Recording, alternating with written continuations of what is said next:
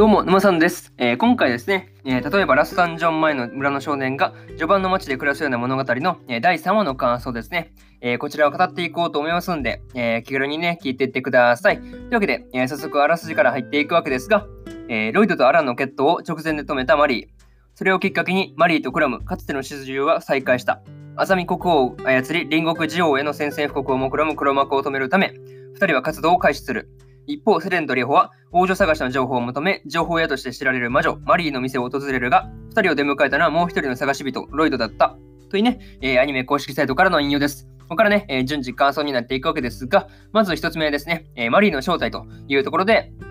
えー、セレンとリホがですね、えー、王女の行方を探すためにマリーの店を訪れたわけですが、まあ、まさかのね、そのマリーが王女だったとは思わなかったんで、まあちょっとびっくりしたんですけど、あまあまあマジかって感じだったんですけど、まあでもね、あの前回ね、その国を救ってほしいと、まあマリーがね、言っていたところですよね。まあこの辺の理由がそのアザミ王国の王女だ王女だったからというね、まあこの辺を聞くと、あ、理由としてすごいなんていうか、うん、納得というか、うん、なるほどね、確かにそれは救ってほしいと思うわなっていう感じでしたね。うん、なかなかその辺びっくりというか、まあなるほど、筋は取ってるなっていう感じですよね。うん、なかなかその辺を思ったりしました。はい。まあそれににしてもですね、あの王女の写真とそのマリーをですね、あの見比べただけでその正体を見破ったリホですよね。うん、そのリホのその観察眼っていうのがすごい、うん、本当にすごいなっていうふうに思ったりしました。はい。え、これがね、え、まず1つ目の感想である、え、マリーの正体というところで、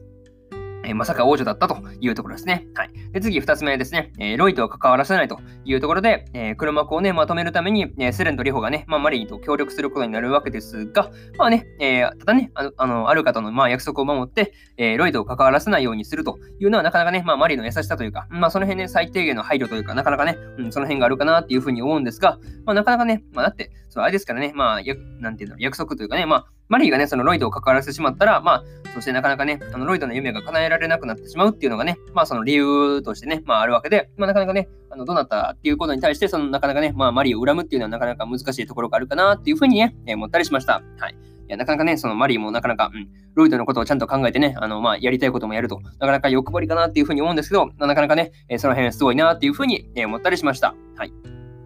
まあ、ただね、そのロイドが思っていた以上にその凹んでいたっていうところが、えー、ちょっと個人的にはね、えー、個人的には、えー、ちょっとその辺が心配ではあります。はい。まあ、その辺はね、え心配だなっていうふうに、え思いましたというところですね。はい。えこれが、え2つ目の感想である、えロイドを関わらせないというところですね。はい。で、次3つ目になるわけですが、えー、黒幕はというところで、えー、メルトファンがですね、まあ、国王を操っていた黒幕だったのかとね、えー、思いきやの、え魔王がね、その国王に、まあ、そうですね、まあ、なりすましていた、うん、感じだったというところでしたね。うん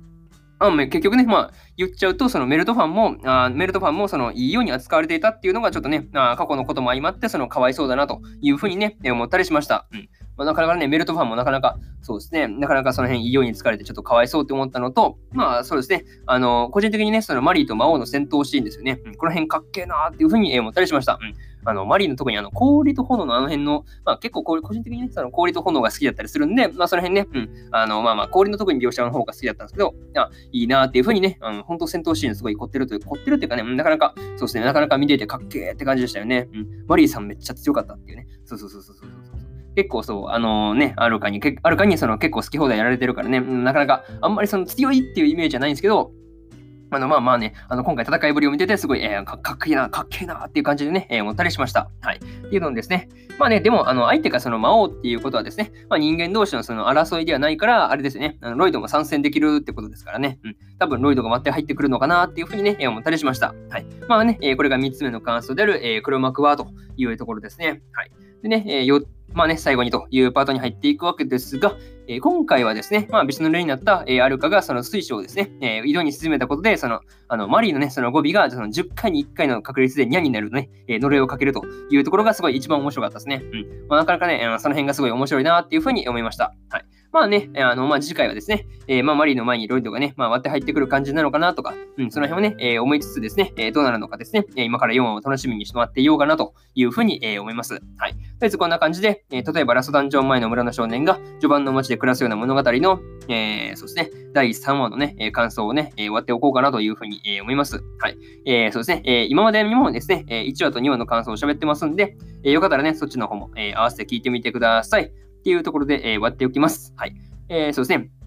終わっておきますと言いつ、まあ、なかなかね、まだまだ終わらないんですが、えー、そうですね。えー、何喋るとしたっけ？えー、あ、そうそうそう、放送回放送回はね、あの、いちいち遡るのがなかなかね、えー、めんどくさいと多分ね、えー、思われる方が大半だと思いますんで、え、私、沼さんのツイッターではですね、え、放送回を見やすくまとめたね、え、ツイートをいたしておりますんで、え、よかったらね、そちらの方も見に来ていただけると、え、格段にとね、え、探す手間が省けるのではないかなというふうに、え、思います。はい。なので、まあ、見に来てくださいっていうところですね。はい。で、えー、ツイッターのね、リンクは、え、概要欄のところに貼っておきましたんで、え、そこから飛んできてください。っていうところとですね、えー、今日はね、え、他にも3本更新しておりまして、えー、そうですね、ドクターストーン2期の、え第2話の感想と、え天地創造デザイン部の3話の感想、えそしてですね、え5等分の花嫁2期の、え第3話の感想ですね。えこのね、 one、two、three の3本語ってますんで、よかったらね、えそっちの方もね、本編見たよって方はよかったら聞いてみてください。っていうのと、え明日ですね、え明日は4本更新します。明日も、明日はじゃないね、明日も4本更新します。はい。え何をね、まあ、更新するのかと言いますと、